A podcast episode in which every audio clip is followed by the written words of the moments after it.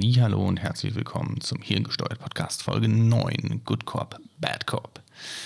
Und das Ganze mit dem Thema Stress in Verbindung gebracht. Denn man könnte ja anhand meiner letzten Folgen ja denken, ich kenne nur negativen Stress. Es gibt aber auch positiven Stress. Auch wenn ich mich vorher nicht mit negativem Stress befasse, aber ich möchte den positiven natürlich nicht vorenthalten. Deswegen unterscheiden wir heute mal zwischen positiv und negativ. In dem Sinne, viel Spaß beim Zuhören. Nimm dir gerne was zu trinken oder lehn dich zurück. Und äh, achso, falls du Auto fährst, natürlich nicht zurücklehnen und entspannen, sondern natürlich gerne auf den Verkehr konzentrieren. Das ist wichtiger, aber auch gerne zuhören. Positiver und negativer Stress.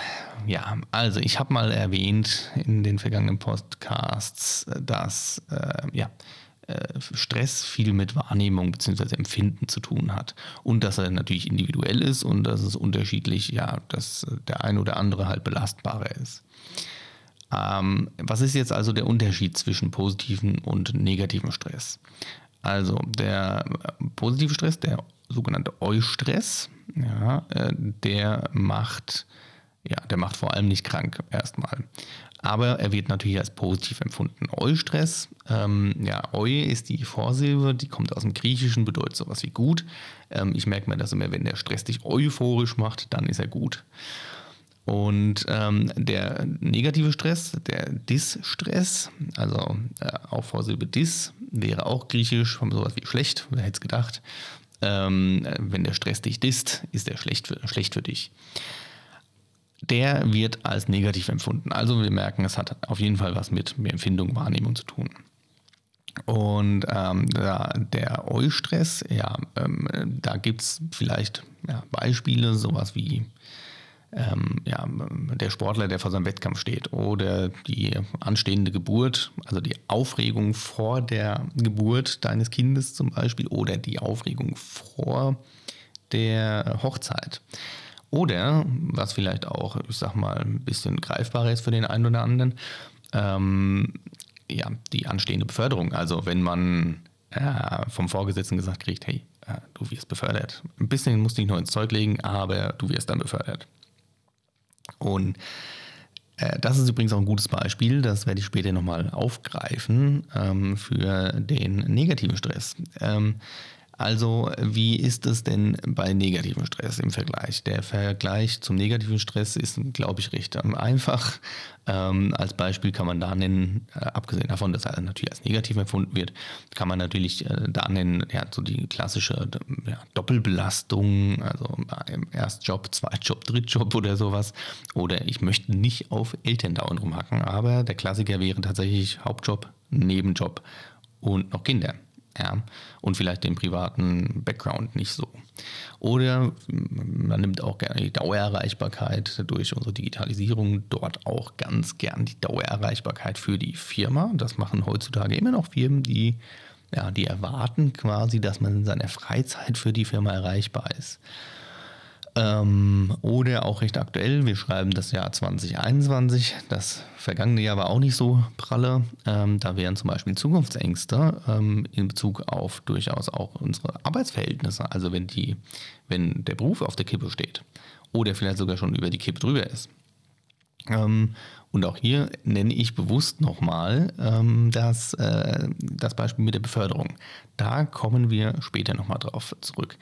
Vorher möchte ich aber mal kurz die ja, grundsätzlichen Merkmale dieser zwei Stressarten ähm, erwähnen. Und da geht es äh, ja, im ersten erstmal um den positiven Stress. Der zeichnet sich in der Regel erstmal ja, durch kurzfristige Anspannungsereignisse oder Phasen aus. Denn ja, so ein Wettkampf, der ist ja irgendwann rum, ne? Oder so eine Geburt oder so eine Hochzeit. Ja, oder auch die Beförderung. Irgendwann ist die halt eingetreten. Sollte man meinen.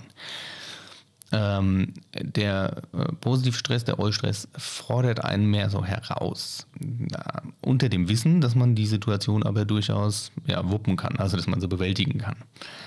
Er macht einen in der Regel ja, eher stärker kurzfristig, holt die restlichen Reserven raus, macht einen ja, leistungsfähiger aber er wechselt sich eben mit Entspannungsphasen ab. Also, äh, wie gesagt, ne, also der Sportler wird nach dem Wettkampf nicht ähm, den, direkt in den nächsten Wettkampf gehen. Oder, naja, man wird auch nicht direkt die nächste ja, die, die nächste Geburt mitmachen. Äh, außer bei Zwillingen, aber ich glaube, ja, Zwillinge sind, zählen eher als eine Geburt. Ähm, und vor allem von der Empfindung her macht er einen eher optimistisch. Er macht einen happy und ja, man fühlt sich ein bisschen stärker. Der negative Stress hingegen, der Distress, ähm, der ist eher ausgezeichnet durch eine langfristige und immer wiederkehrende ja, Über, Überbelastung oder Überlastung. Ähm, der macht eher so das Gefühl, dass man sich überfordert äh, fühlt oder man ist sogar überfordert, ja, man ist hilflos, ja, handlungsunfähig, ähm, der blockiert einem im rationalen Denken, also man nimmt gar nicht mehr wahr, was man da eigentlich äh, veranstaltet oder wie man das Problem lösen könnte. Ähm, ja, und ganz wichtig auch hier, es fehlen die Entspannungsphasen. Das ist ein ganz großer Unterschied. Zur, den, ähm, zur emotionalen Lage macht es halt eher ja, ängstlich oder gereizt, ja, äh, häufiger eher so im Rahmen gereizt und erschöpft, den einen oder anderen halt auch ängstlich. Ja. Ähm, und das sind die groben Unterschiede. Warum bin ich denn jetzt auf das Beispiel mit der Beförderung gekommen? Das ist ganz einfach, denn die Gratwanderung zwischen dem positiven und dem negativen Stress ist definitiv ja, die ist schmal. Das ist ein schmaler Grad. Man muss sich jetzt so vorstellen, äh, einfach mal so eine Kurve, die links unten nach oben begeht und rechts runter, also so eine klassische Glockenkurve. Und im linken Bereich, ja, im aufsteigenden Ast befindet sich so eher so die Langeweile, das Nichtstun. Dann beginnt der positive Stress, der geht so links und rechts von der Kurvenspitze oben, ja, und im abfallenden Zweig, im abfallenden Ast, da beginnt dann der negative Stress. Und das symbolisiert das ganz gut, denn, also jetzt nehmen wir nochmal als Beispiel diese Beförderung. Der Chef kommt, der Vorgesetzte kommt und sagt hier, du wirst befördert oder du kriegst ja hier ähm, eine Weiterqualifizierung. Ja, wenn du das und das machst, wenn du noch ein bisschen zusammenkneifst, wenn du noch ein bisschen mehr Gas gibst oder oder oder. Und ich habe das selbst in meiner Karriere ja, erlebt, also nicht zwingend am eigenen Leib, aber ich habe es bei sehr vielen Kollegen beobachtet. Ähm, ja, wenn denn diese Beförderung oder diese Weiterqualifikation irgendwann aus irgendwelchen Gründen nicht eintritt und man vorher so voll, voller Euphorie gesagt hat, hey geil, ähm, ich gebe noch ein bisschen Gas, dann ja, mehr Anerkennung kriege ich dann. Ich habe, äh, keine Ahnung, ich kann mir größere Wohnung leisten, besseres Auto und ja, ich habe mehr Geld oder mir geht es besser danach. Wenn das nicht eintritt, denn das passiert häufig, also ja, wenn das nicht eintritt, dann switcht die Lage. Dann kippt das Ganze. Dann hat man eine ganze Weile nochmal Gas gegeben und sich ja, angestrengt. Man hat die Backen zusammengekniffen und verausgabt, obwohl man vielleicht sogar so, so vorher schon irgendwo an, ja, an seinen Grenzen angekommen war. Man dachte aber, ich komme damit klar. Ich kriege das hin, denn irgendwann ist es ja soweit. Ja, und dann wurde man am Ende über den Tisch gezogen. Das wäre zum Beispiel der klassische Fall von, ja, äh, hm, ja, ich weiß nicht, ob ich das sagen darf, aber vergackeiert. Also, ähm, da muss man ein bisschen aufpassen. Denn in der Regel kriegt man ja, ja nicht gesagt, wann die Beförderung ansteht. Und wird nur grob gesagt, ja, so dann der, der, der Monat und vielleicht verschiebt sich dann nochmal was. Also da kann ich nur als Tipp geben, im Zweifel einfach mal nachhaken, was denn jetzt ist. Ja, und nicht zu oft aufschieben lassen, nicht zu oft ja, den, den, Termin nach hinten verrücken lassen vom Vorgesetzten. Denn das sorgt dafür, dass man irgendwann in einem langzeitigen Stressmuster landet äh, und damit im negativen Stressmuster.